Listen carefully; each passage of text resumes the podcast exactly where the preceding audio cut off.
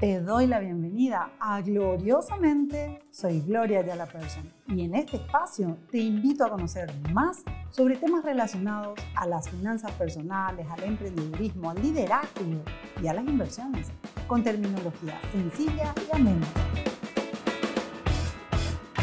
El codeudor básicamente es el otro deudor.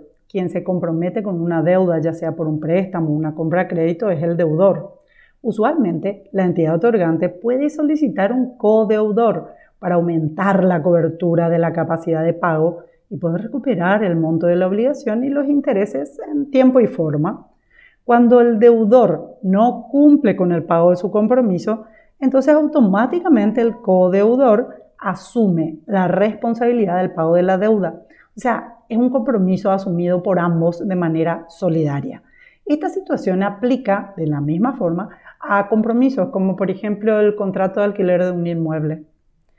Entonces, salir de codeudor, ¿afecta mi línea de crédito? Mm, sí, como su nombre lo indica, el codeudor es quien comparte la responsabilidad del pago de la deuda. Por lo tanto, el monto de la cuota compromete en esa misma cuantía su capacidad de pago personal.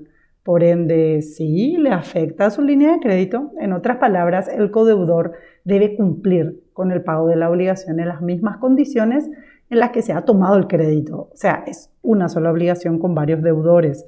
Uno que recibe el dinero y es el primer responsable del pago y otro que garantiza el pago, comprometiéndose a pagarlo en tiempo y forma si el deudor incumple el compromiso de pago el codeudor es responsable de la deuda, exactamente como si hubiera sido quien recibió el dinero del préstamo. Para la entidad financiera, deudor y codeudor es lo mismo, por lo que también se consultan las centrales de riesgo. Forma parte de la línea de crédito otorgada en el sistema y cualquier incumplimiento va a afectar su historial crediticio. ¿Sabías que los esposos pueden ser codeudores entre sí? Si están casados en comunidad de bienes, ambos son deudores, aunque haya firmado solo uno de ellos el pagaré. En caso de estar casados con separación de bienes, entonces se podría dar el caso en el que uno sea deudor y el otro codeudor. ¿Qué pasa si fallece un deudor y el codeudor asume la deuda? A menos que la obligación hubiera contado con un seguro de vida. En ese caso, el seguro cancela el saldo del crédito. En este sentido, es también importante destacar que si el fallecido tenía deudas, por ejemplo, pagares firmados que no contaban con codeudor ni tampoco con seguro de vida, entonces no corresponde el pago a los familiares con sus propios bienes, aunque las deudas del fallecido sí podrán reclamarse contra los bienes de la sucesión. Entonces, ¿qué consejo le podría dar a quien está por salir de codeudor? Y obviamente que tiene que confiar en el deudor, conocer tanto su capacidad como voluntad de pago, pues esta obligación finaliza recién cuando se cancele la última cuota del préstamo. Si acepta garantizar la deuda, tiene que tener la tranquilidad financiera de poder pagar la misma sin perder su calidad de vida. Evalúa bien las consecuencias financieras y emocionales que pueden alterar, digamos, su vínculo afectivo con la persona a quien les estás avalando en la obligación. En caso de impago o incluso en caso de que a vos tenían un préstamo por encontrarte endeudado en la línea de codeudoría.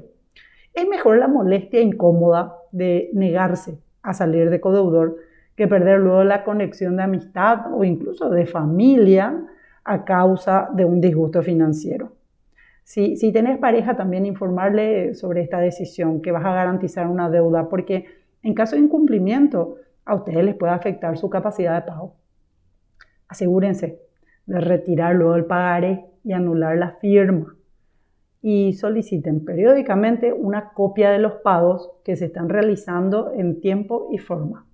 Y guarda los comprobantes de cancelación de pagos. Sigamos hablando de dinero, que así aprendemos a manejarlo mejor. Esto fue gloriosamente motivación financiera para todos. Pero antes de que te vayas, sí, te habla Gloria vez. Si disfrutaste este episodio, compartilo con tus amigos. Además, podés encontrar más consejos sobre finanzas personales en mi libro, Hablando de Dinero, ingresando a ayalaperson.com barra hablando de dinero para comprarlo y descargarlo al instante. Muchísimas gracias por sintonizarme. Nos encontramos la próxima. Chao, chao, chao.